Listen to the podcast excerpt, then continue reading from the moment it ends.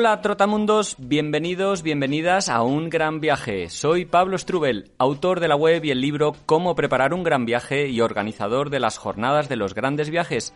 Y en este podcast quiero compartir la experiencia y aprendizajes de gente que ha hecho increíbles viajes de varios meses o años. ¿Empezamos?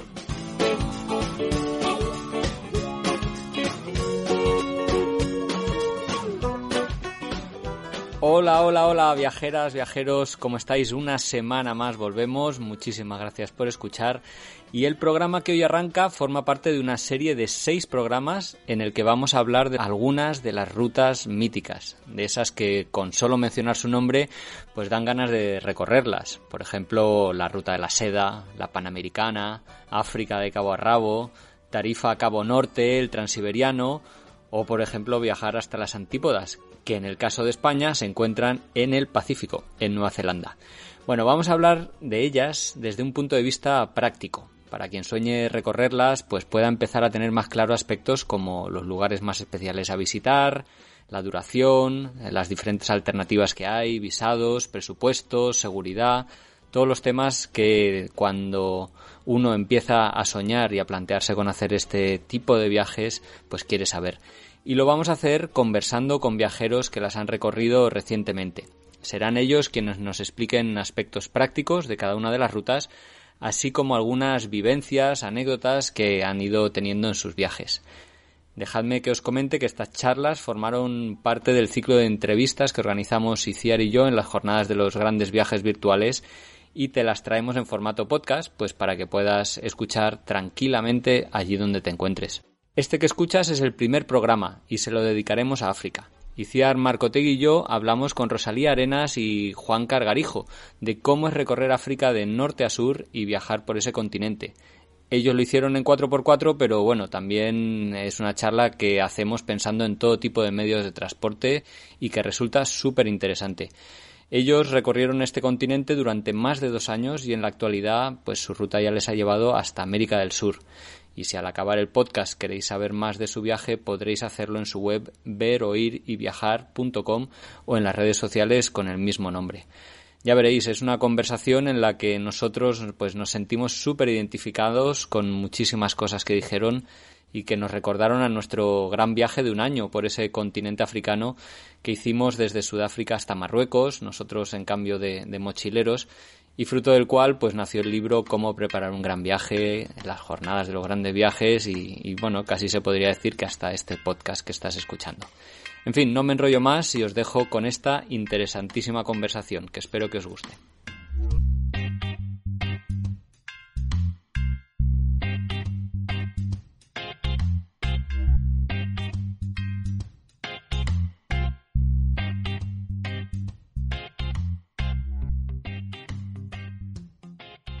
Tenemos la suerte de contar con hoy aquí con nosotros con Rosalía Arenas y Juan Cargarijo, que están dando la vuelta al mundo en un 4x4 adaptado para, para viajar. Le han bautizado como Rocinante y salieron de casa rumbo sur hace más de tres años ya.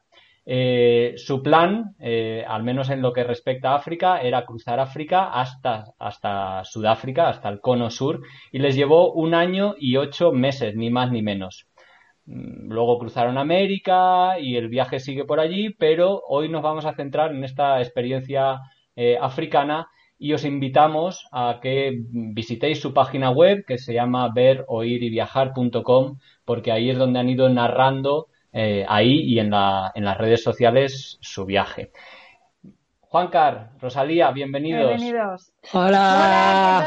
Buenas tardes. Nos, hace muchísima ilusión contar con vosotros y estoy seguro que a nuestros espectadores mm, van a disfrutar mucho de, la conversación hoy eh, en la que vamos a hablar de África, en la que vamos a hablar de un recorrido mítico o soñado para muchos que es cruzar del norte hacia el sur. Pero nos gustaría preguntaros eh, ¿qué alternativas, para alguien que sueñe con cruzar de norte a sur, qué alternativas se encuentran en estos momentos? Pues bueno, mm. empiezo yo. Bueno, muchas gracias. Es un placer estar aquí. Y a ver, las alternativas que hay a día de hoy, las dos posibles, y es eh, por la costa este o por la costa oeste. La costa este es una, ruta más directa, con menos países y con también países como un poco más eh, turísticos o, más, eh, con más infraestructuras.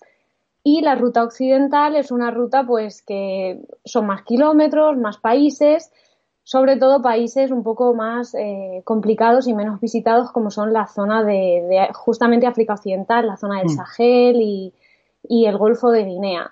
La ruta, otra de la ruta que había, que era atravesando el continente, eh, a día de hoy no es posible porque tienes que pasar por Argelia, por la zona del desierto del Sáhara, Sahel, y está, está muy complicada por, por el tema del terrorismo.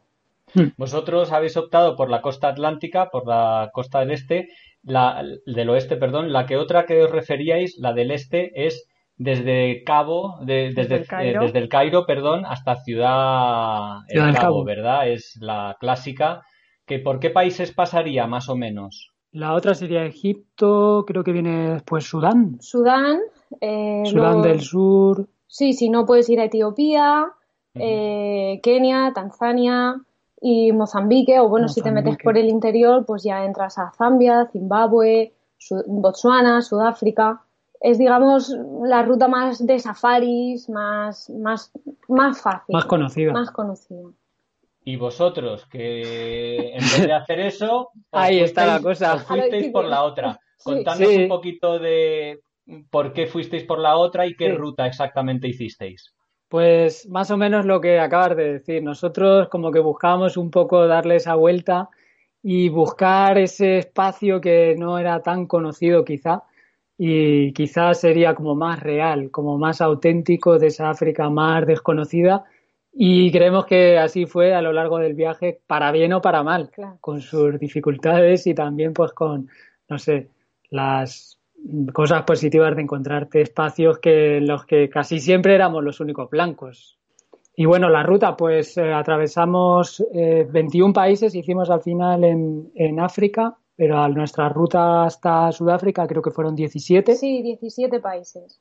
Desde Marruecos, Mauritania, Senegal, bueno, si los enumeramos, Guinea-Bissau, eh, Mali. Burkina Faso, Costa de Marfil, eh, Benín, Togo, Nigeria, creo que. Camerún, Gabón, República del Congo, República Democrática del Congo. Nigeria, se nos ha pasado. Nigeria, importante. Después, ¿cuál vendría? Angola, Namibia y Sudáfrica. Luego ya sí que estuvimos viajando por el sur de África, dando vueltas por el cono sur, pero lo que sería hasta Ciudad del Cabo o Cabo de Agujas, eh, esa es la ruta. Y de esta ruta que habéis hecho, ¿qué, qué destacaríais? ¿Cuáles son vuestras recomendaciones a alguien que la quiera hacer? Vuestras recomendaciones para que no se lo pierda. Bueno, pues a ver, nosotros es que somos eh, amantes de la naturaleza, aunque suene muy, muy dicho, entonces realmente lo, que más eh, vamos a decir son, son cosas naturales. Eh, pues no sé, es maravilloso simplemente viajar por ahí, las zonas que se atraviesan, como bien decías Pablo, pues el desierto del Sáhara, en Marruecos el Atlas marroquí, no sé, en... la, entrada al Sahel, desde, El, sur de Mauritania, con el río Senegal vas entrando en el Sahel, que es una zona de sabanas, antes luego de, las zonas selváticas, ya además del Ecuador. En Guinea-Bissau también estuvimos en las Islas Villagós, que es un archipiélago de 80 islas, que es una maravilla, es un paraíso increíble. Son prácticamente vírgenes y la gente vive como hace milenios. Sí, y luego salvando toda la zona del Sahel, del norte de, o sea, todo Burkina Faso, el norte de, Costa de Marfil y demás. Luego ya cuando giras en, en el Golfo de Guinea, pues ya te adentras en la selva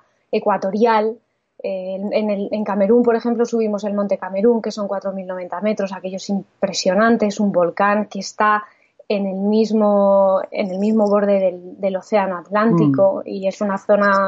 Que es prácticamente en el Ecuador, pero sin embargo arriba hace muchísimo frío, o sea, que llega incluso a nevar y... De hecho es una de las zonas más húmedas de la Tierra, es creo que la más lluviosa de toda África. Y, bueno, es impresionante la selva que hay a los pies cuando arriba es todo negro, volcánico y solo hay que lava y ceniza. Y siguiendo más, bueno, nos hemos pasado el río Níger, que lo cruzas dos veces, mm. en Mali y luego lo vuelves a ver en Nigeria. Eh, luego en los Congos, el río Congo, que es espectacular, tanto verlo en su desembocadura como encontrarlo en Matadi, eh, si es que se cruza por Matadi, por ejemplo, que es Boma, Matadi, ciudades míticas mm. con todo lo bueno, sobre todo con todo lo malo. Eh, y, luego, eh, pues el desierto del Namib, conforme Angola es una transición de la selva hacia el desierto y Sudáfrica, por ejemplo, es un país de, muchos contrastes, tropical, costa índica, costa atlántica, desierto, montaña, clima mediterráneo, es maravilloso el país. Mm. Quiero decir que a partir de Namibia entramos en la zona donde se pueden hacer muchos safaris, que ya hay muchos parques nacionales de fácil acceso, porque en la zona ecuatorial, en Gabón, por ejemplo, hay muchos parques nacionales para ver gorilas y demás, pero son muy caros. Cosa que a partir de Namibia, Sudáfrica, es bastante asequible, donde se puede disfrutar muchísimo de los animales. Y luego Botswana, pues es el paraíso de la vida salvaje africana. Es una maravilla. El Kalahari, el delta del Okavango, el río Chobe. Bueno, los animales están sueltos por todas partes, los parques no tienen vallas y vas por la carretera por un camino y cruzas manadas de elefantes, de cebras, leones y bueno, de todo. De todo impresionante. Si no me equivoco, vosotros bajasteis, eh, bueno, a, un ritmo normal y luego os quedasteis mucho tiempo en el cono sur, ¿verdad? Ahí es donde le sacasteis más jugo. ¿Por qué? ¿Era más fácil la logística allí? ¿Por qué pasasteis más tiempo ahí abajo? En total nos costó bajar nueve meses, hmm. que es un tiempo bastante bueno. Hmm. Y luego pasamos el resto del tiempo allí porque hay más opciones para disfrutar, digamos, para moverse con libertad. No hay, no hay exigencias de visados, salvo determinados países, y si la hay es mucho más, más fácil obtenerlos. Eh, las infraestructuras, la seguridad, todo. la oferta turística, las posibilidades de, conocer, de comprender son mucho mayores hmm. y es por eso que ahí estuvimos más tiempo. Es todo más relajado, porque en el resto de países del África Occidental digamos que hay muy pocas infraestructuras y toda la población vive muy pegada a los pocos caminos o carreteras que hay, ¿no? Entonces el espacio, vosotros lo sabéis bien, es mínimo. Y si uno quiere simplemente acampar, lo tiene hasta complicado porque aparecen mil personas que te quieren conocer y a veces está bien y a veces no tanto. Y una vez uno va llegando a partir, diría, de Angola, Namibia, hacia abajo, pues los espacios empiezan a dilatar y uno empieza a encontrar un poco de esa África que ha visto muchas veces en la televisión y a relajarse, a disfrutar más del espacio y la naturaleza y eso a nosotros pues nos, no sé, nos absorbió mucho. Mm. Sí. Este viaje que vosotros hicisteis en coche os daría mucha libertad para gestionaros los tiempos y demás. Pero ¿cómo creéis que sería hacer, o seguramente habéis conocido a otros viajeros en otros medios de transporte, incluso en transporte público o a dedo o en bicicleta o así? ¿En qué creéis que cambia el viaje haciéndolo de esta otra de alguna otra manera que no sea en coche? Pues, a ver, hemos conocido viajeros en bici, un mm. marroquí que seguía nuestra misma ruta, y luego también un motorista, a Coldo Burgoa, que nos lo cruzamos en Angola, Sí. Y no hemos visto a nadie, ah, bueno, de mochilero no hemos, no hemos cruzado a nadie, pero sí que hay gente que lo, que lo ha hecho. Bueno, vosotros mismos lo hicisteis. y bueno, pues el coche te da seguridad, te da independencia, cosa que, que no te da un, un, transporte público, por ejemplo, que tienes que acabar muriendo en todas las ciudades, en todos los núcleos de población. Cosa que en África, aunque vayas en coche, tienes que pasar por todas las ciudades, pero los puedes evitar en la medida de lo posible, se pueden mm. evitar. Y a la hora de, pues, de buscar un sitio donde alojarte, de, movilizarte para obtener visados, para y vas más protegido. No es lo mismo, no estás igual dispuesto. La verdad que, que no, pero sí que es cierto que nosotros en Costa de Marfil nos movimos en transporte público, dejamos el coche aparcado y fue una experiencia eh, a la par terrible, y a la paz, eh, no sé, como que muy, nos enseñó mucho, mucho. ¿Por qué? Igual no es el adjetivo, pero... sí, sobre todo diríamos por términos de seguridad, ¿no? Porque digamos que conducen de una forma un poco agresiva, por así decir, ¿no? Y las medidas de seguridad que hay en los autobuses o en los medios de transporte, pues son bastante bajos, ¿no? Entonces es todo un poco precario, las rutas también y digamos que cuando uno va en su propio vehículo puede esquivar un poco mejor el peligro que si depende de otras manos, ¿no? Claro. Y luego conducir de noche, allí se conduce de noche, nosotros no lo hacemos nunca. y hay asaltantes de carretera, los Cooper de Route, que les llaman allí en Costa de Marfil, que son un peligro real, y etcétera. Entonces, cuando vas en un transporte público tú no puedes decir ni la velocidad ni, ni nada, ni el horario ni nada. Nosotros, por ejemplo, lo hicimos en transportes públicos, eh, primero porque no teníamos dinero para gastarnos en un vehículo, pero luego también queríamos pues empaparnos, mezclarlos con la gente y eso lo cumplimos y lo conseguimos con creces. Para bien o para mal. De hecho, demasiado. Desde el primer minuto. efectivamente, pero para mí eso no era el, eso era una cosa positiva. Para mí lo peor, y lo ha dicho Rosalía, es el hecho de tener que morir siempre en las ciudades, empezar y morir en las ciudades. Y creo que los que se estén planteando cruzar en África eh, hacerlo en su propio transporte, ya sea una bicicleta, una moto, un coche, da, da mm. una libertad que, que, es, mm, que tiene mucha recompensa en ese continente. Sí, sí. Quizá también para el cruce de las fronteras, que si las tienes que hacer en transporte público o a pie para poder enganchar otro transporte en el siguiente país, si vas en tu vehículo, aunque conlleva muchos trámites que también son duros, puedes escapar un poco más, ¿no? Y supongo que eso también es una ventaja. Mm. Vosotros lo hicisteis en un, o lo, lo este, Rocinante es un 4x4. Habladnos un poquito más qué, qué, tipo de coche es, cómo lo habéis adaptado, porque creo que dormís en él. Hablarnos mm. brevemente de cómo es vuestro vehículo. Sí, es un Land Rover 130 y en la parte trasera es un pickup. En la parte trasera tiene montada lo que los franceses llaman una célula. Nosotros lo compramos en Francia y por eso es así como lo llamamos. Es como una caravana montada sobre la parte trasera en el pickup. Entonces va separado, es independiente del vehículo de lo que es la caravana, diríamos. Y nada, nosotros hacemos vida a la hora de cocinar, dormir y todo atrás, en la parte trasera arriba, que es como nuestra casa. Sí. Y, la, y para dormir, eh, en la propia también ahí. Sí, sí, sí es siempre fijo y está la cama está montada y tiene la cocina y ahí tenemos pues mucha autonomía para agua para beber, agua para ducharnos, eh, para guardar comida, gas, todo esto. Tenemos un poco todo lo que necesitamos. Sí, es una, es una célula, una camper que también le llaman fija, no se levanta el techo ni nada, es todo, todo igual. Mm. Y esa es nuestra casa. ¿Creéis que el ir en un vehículo 4x4 es fundamental o es imprescindible o se podría hacer un viaje por África de norte, desde el norte hasta el sur con uno que no sea tracción a las cuatro ruedas. Sería muy recomendable, diría yo. Exactamente. Porque, a ver, los africanos viajan en coches que no son 4x4, pero claro, que continuamente están atascados, están rotos contra las piedras. Y claro, es muy recomendable, diría yo, un 4x4 si se quiere tener un mínimo de seguridad o un bastante de seguridad.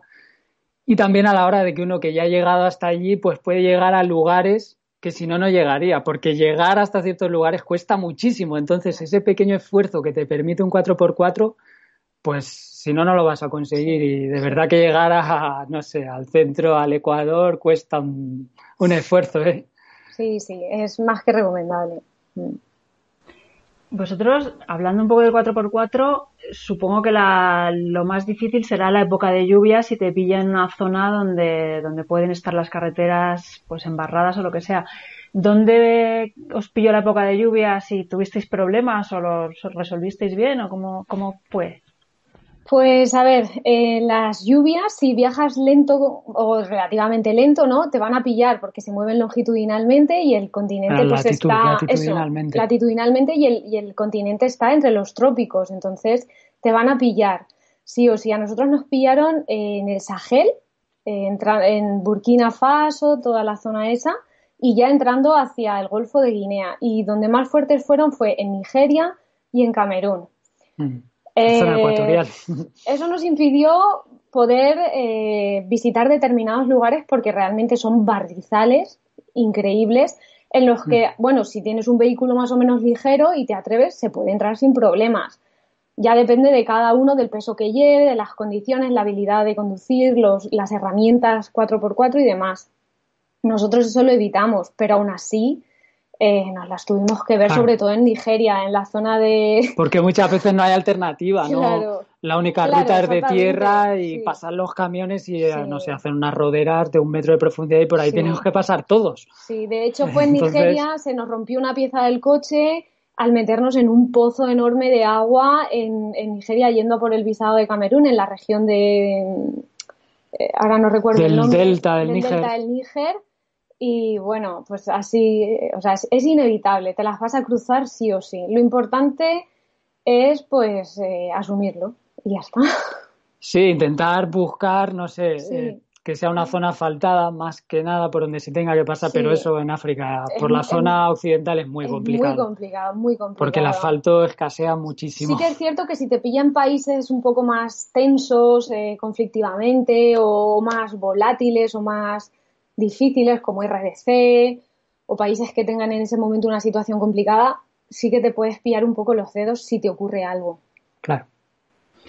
Entonces, cuando, cuando empezasteis a preparar vuestro viaje para que empezaba cruzando África, ¿qué cosas tuvisteis que tener en cuenta o preparar especialmente, sea de la ruta, del vehículo, así? ¿Qué, qué cosas hay que tener en cuenta para, para cruzar África?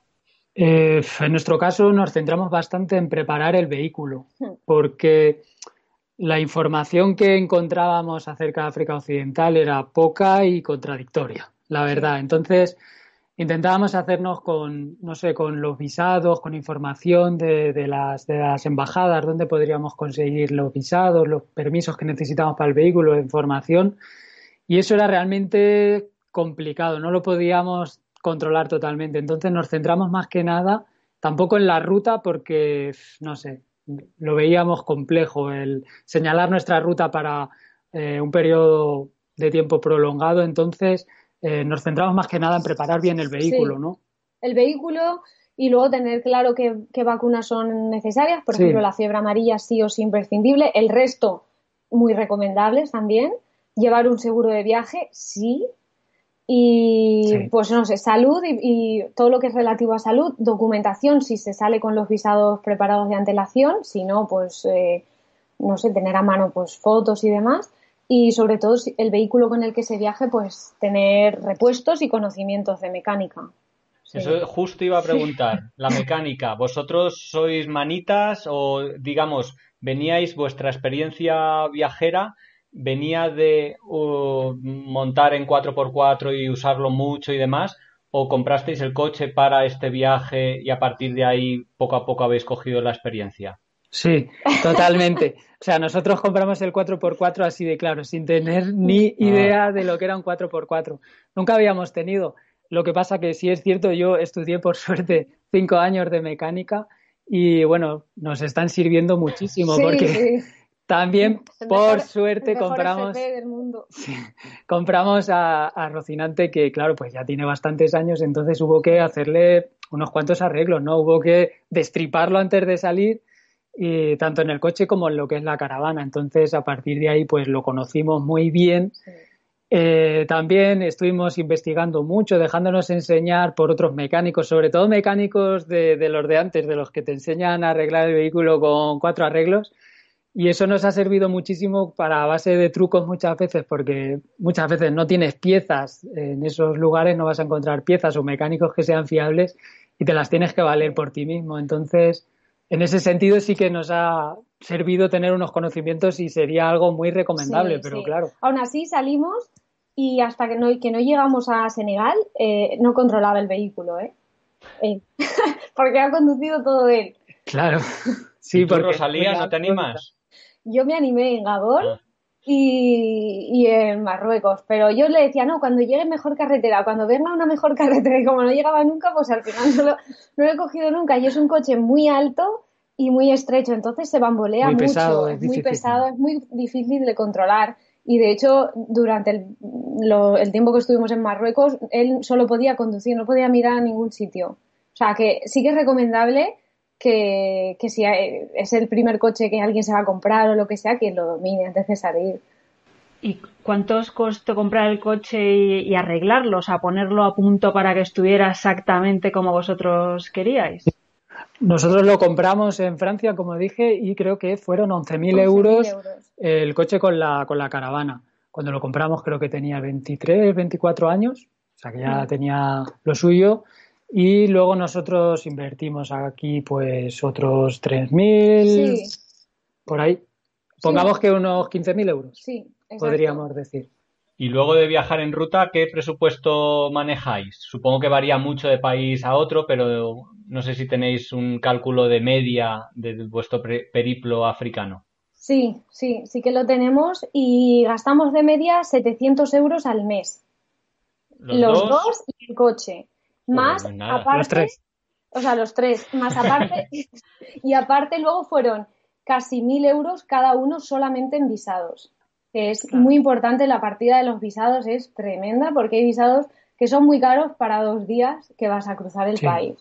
Pues hablándonos un poquito de los visados, cómo se gestionan o los vas haciendo en ruta, un poquito así para que la gente se haga una idea. Bueno, pues los visados se pueden gestionar desde España, teniendo muy clara la ruta, eh, todos los países por lo que se va a pasar, entonces vas con la ruta fijada y los sacas y haces esa ruta, o como nosotros que fuimos a ver qué pasaba.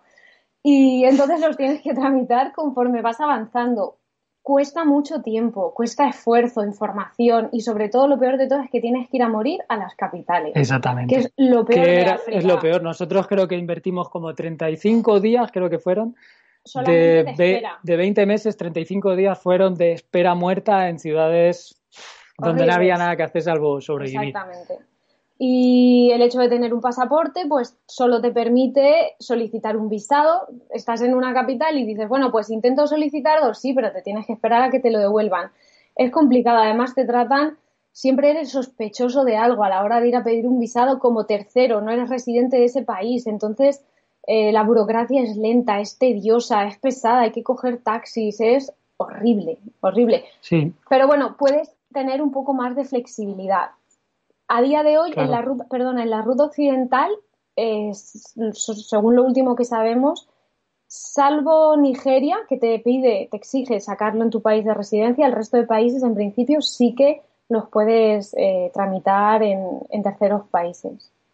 ¿A vosotros os pasó eso? ¿Que tuvisteis que enviar algún pasaporte a España o algo para tramitarlo en el país? No, ah. no, no nos pasó, pero estuvimos eh, con el agua al cuello eh, para obtener el de Angola, porque fue en el momento en el que todavía Angola no se abría y, hasta que no llegamos a la frontera casi eh, no sabíamos si lo íbamos a obtener o no. Nos la jugamos ahí bastante.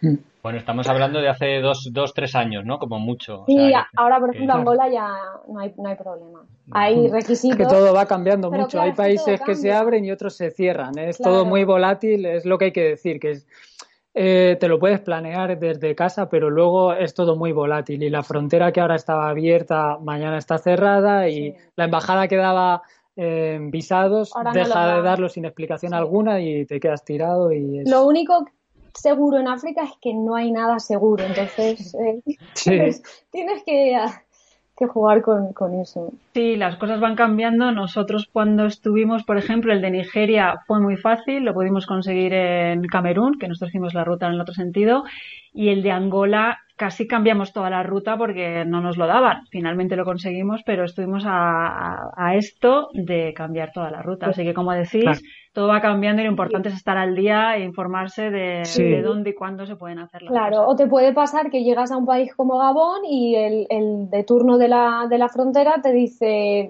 te pregunta por la reserva, una reserva que has cancelado hace días y que es todo mentira, llama al hotel y en el hotel no saben nada de ti y entonces te dice no puedes entrar a este país, entonces tienes que retrasar la ruta.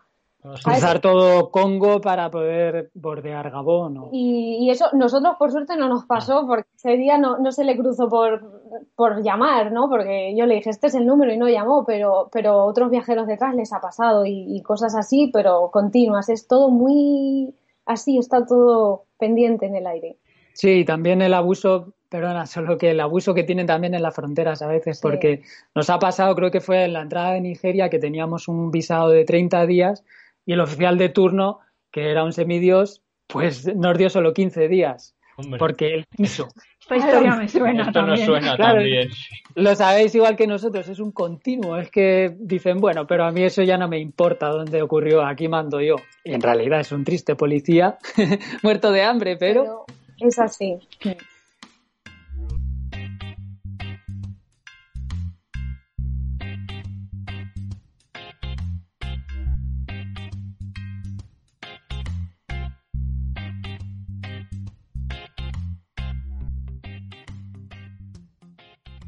Cuando hablamos de África, ah, creo que una de las preguntas que más le surgen a la gente es sobre la seguridad, ¿no? Sobre cuáles son las condiciones de seguridad y sobre los mil y un problemas que, que pueda haber. Entonces, desde vuestra experiencia, ¿cuáles creéis que son los riesgos que puede vivir un, un viajero? Pues a ver, riesgos hay. No, no podemos decir que no porque hay riesgos. Sí que es cierto que, que, se puede hacer sin problemas y hay gente que lo ha hecho y ha tenido problemas. Entonces, está un poco en la inteligencia de cada uno, ¿no? Si hay zonas muy conflictivas, como ahora es el Sahel, hay que evitarlas. Ahí hay un riesgo de terrorismo. Luego, países en los que hay una cierta inestabilidad política por elecciones, por cualquier situación, por, por eh, también terrorismo o, cualquier tipo de razón, pues también si hay que pasar, pasar rápido y no perder el tiempo, ir a visitar sitios que en ese momento pues no merece la pena, ya habrá otro momento. Y luego nuestra, nuestra experiencia es que las zonas rurales eh, son seguras todas, en general. En el África Negra nadie te va a hacer nada, la gente es amable, es cariñosa, pueden ser un poco pesados, pero bueno, es normal, eres blanco y eres nuevo, viajas con algo que llama la atención, pero el problema son las ciudades. Las ciudades son el mayor foco de, Donde del más te van a querer robar. Sí, si hablamos de eso, porque en las zonas rurales ni siquiera tienen esa, no sé, ambición por el dinero que puedan tener en otros lugares. Tienen una mente más limpia. Hmm. De hecho, eh, nosotros solo sufrimos dos intentos de robo en el coche.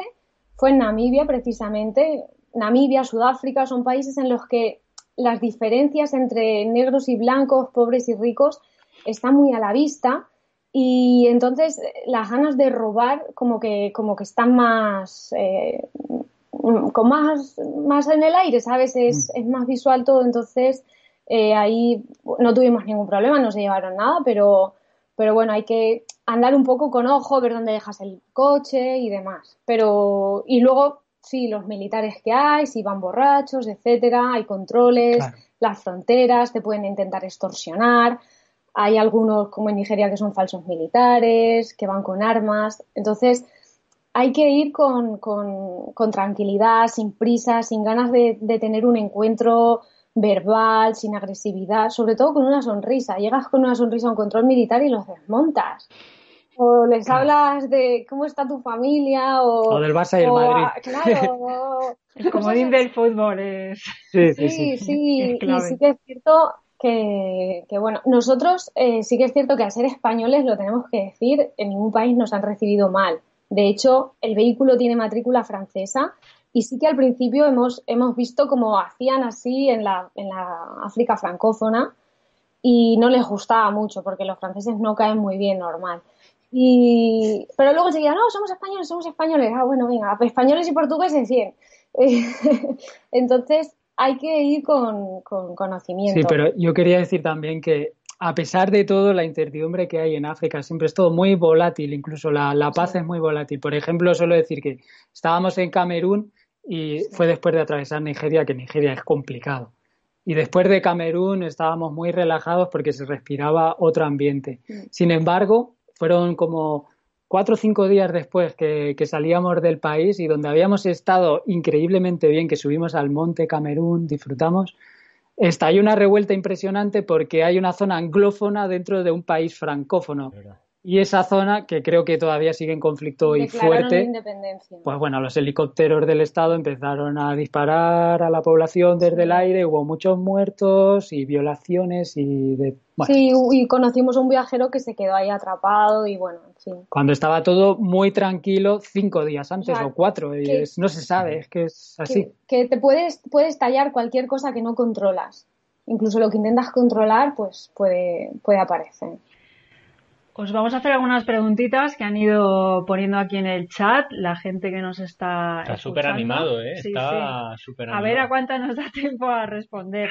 vale. Eh, vamos a empezar por unas logísticas que nos preguntan que cómo elegíais los sitios para dormir. Ya sabemos que dormíais en el coche, pero ¿dónde parabais? Y ¿dónde os duchabais? Bueno, pues para... es que os duchabais.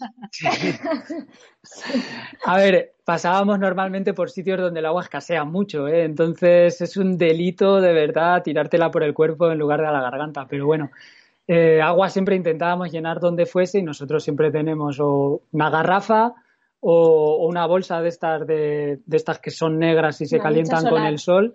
Intentábamos llenarla normalmente durante el día para que a la noche pues tener por lo menos 5 litros para cada uno y darnos simplemente un remojón para quitarnos el polvo y el calor que te hace revivir. Nos duchábamos con un cambiador, un cambiador de estos de montaña, de, acampada.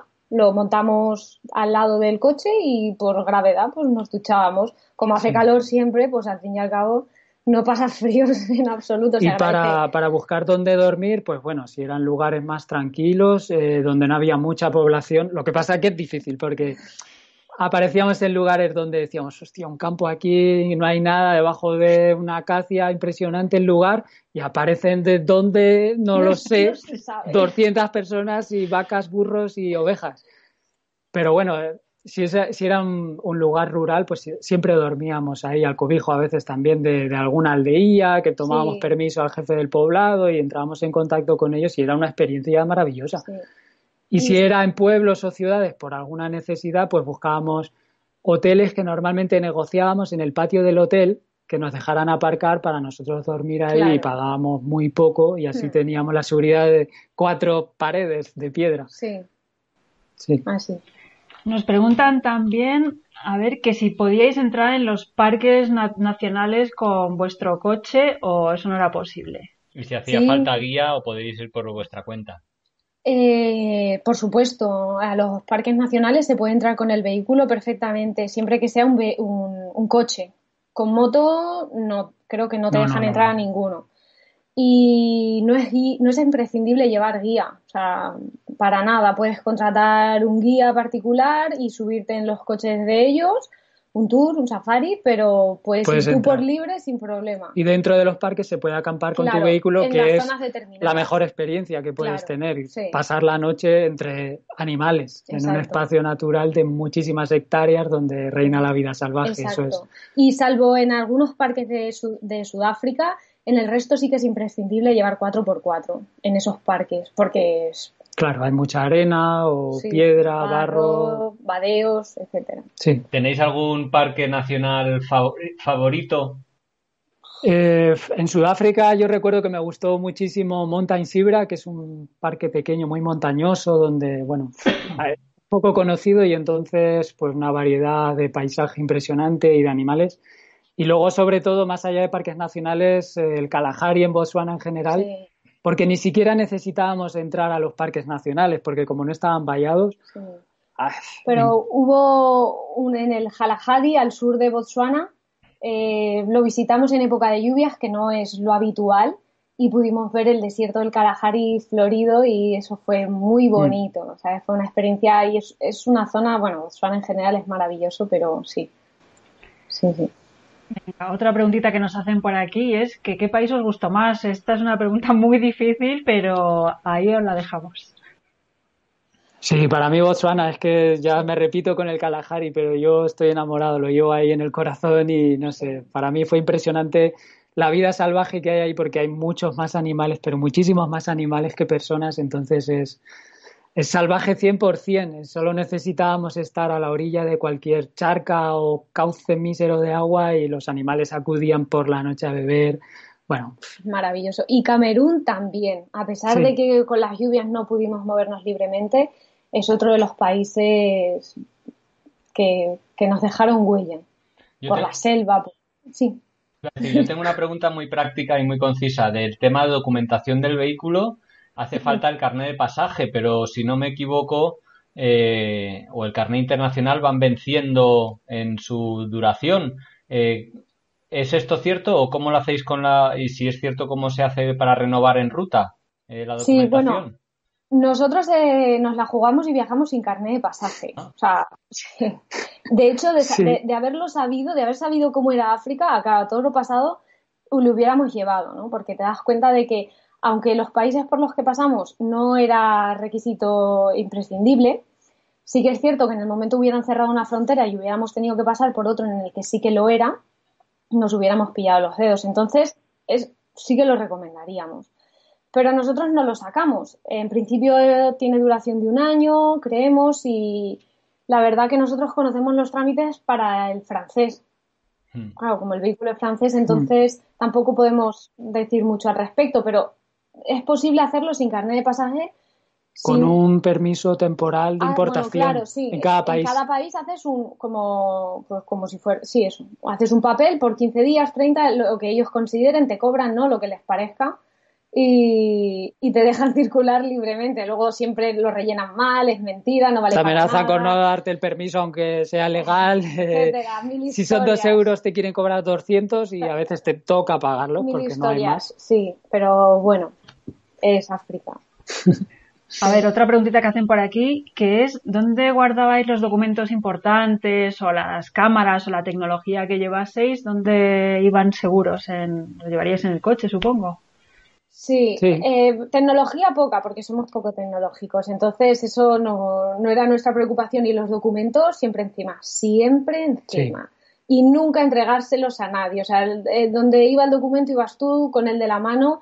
No entregárselo a nadie, eso es lo más importante, no perderlo de vista, porque ahí lo pierdes de vista un segundo y te quedas sin documento y te quedas muy tirado.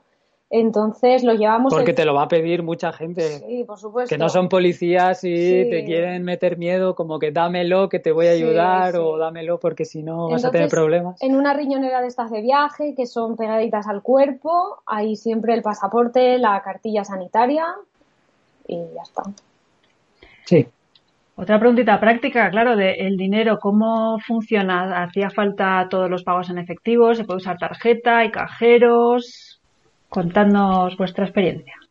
Pues a ver, eh, nosotros llevábamos dinero en metálico, no mucho, porque tampoco era cuestión de ir con mucha cantidad de dinero, euros y dólares. Eh, es mejor los dólares, se cambian mucho más fácil.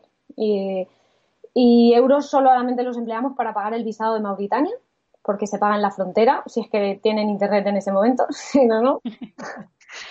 y luego hemos ido sacando dinero con la tarjeta en principio, como vas, acabas pasando por poblaciones grandes, siempre hay cajeros. A día de hoy hay cajeros prácticamente en todos los sitios y te puedes hacer moneda con moneda local. Luego, muchas zonas de África Occidental, muchos países comparten la misma moneda, el franco cefa, en África Occidental y en África Central.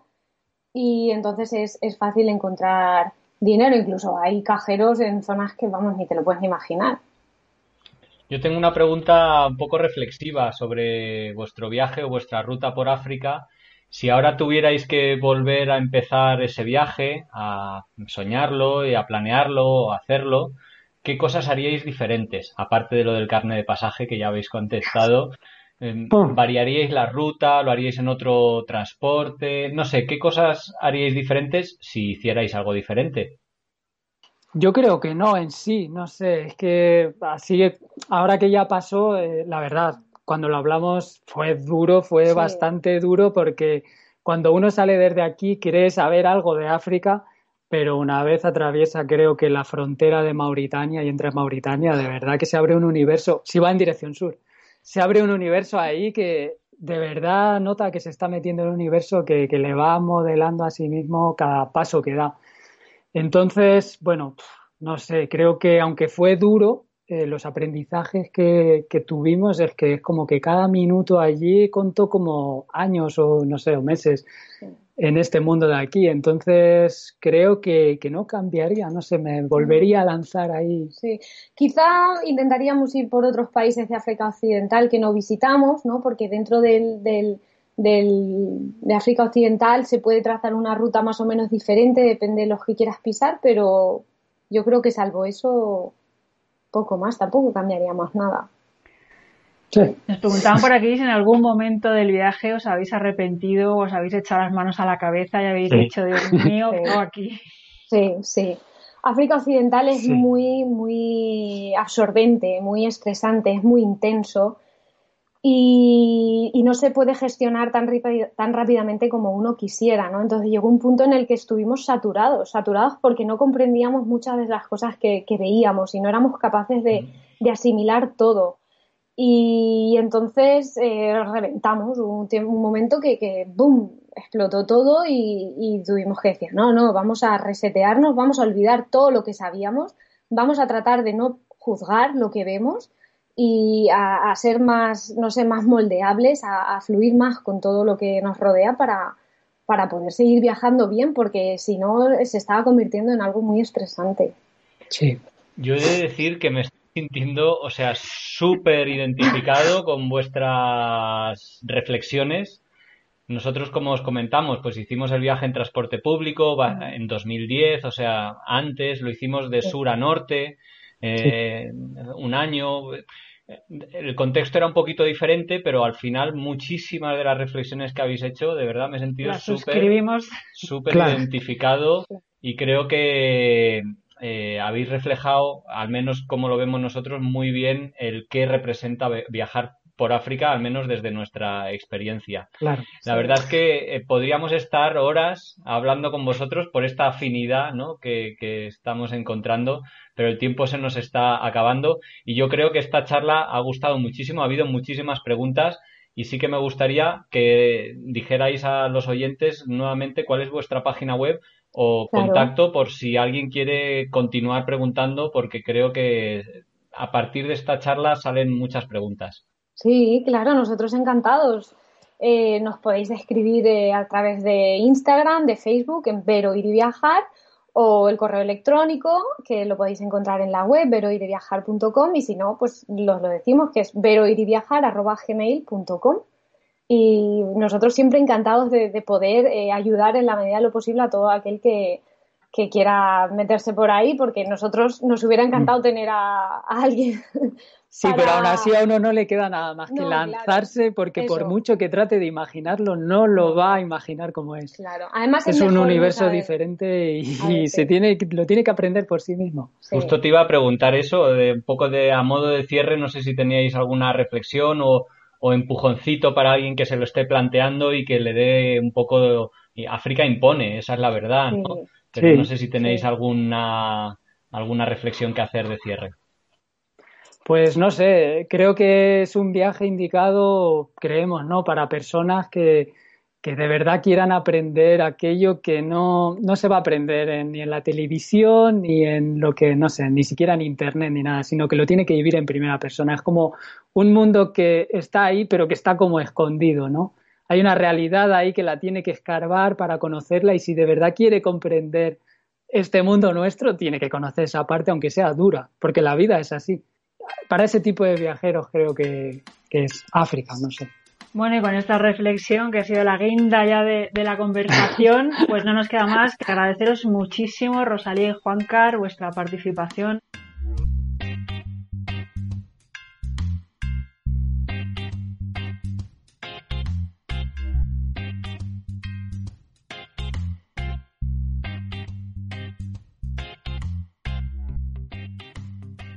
Y esto ha sido todo por hoy. Espero que hayas disfrutado con este podcast. Si te ha gustado y crees que a alguien le puede interesar escucharlo, por favor, compártelo, envíaselo. Y también si le das al me gusta en esta plataforma ayudará a que tenga más visibilidad y que más gente lo encuentre y lo escuche. Y me ayudarás a extender un poquito más la pasión viajera. Y desde luego, si aún no te has suscrito, te invito a hacerlo para no perderte ningún programa. Si tienes comentarios, sugerencias, ideas sobre lo que has escuchado, no dudes en dejarlas en la plataforma desde la que escuches, o mejor aún, escribirlas en la entrada específica sobre este programa que hay en el blog de ungranviaje.org, donde además encontrarás todos los enlaces a las webs, libros y recursos que hemos mencionado en este capítulo. Te recuerdo que estamos en Facebook, Twitter, Instagram y en la web ungranviaje.org y nos puedes enviar un email con cualquier cuestión a hola@ungranviaje.org. Gracias por escuchar y hasta el próximo programa.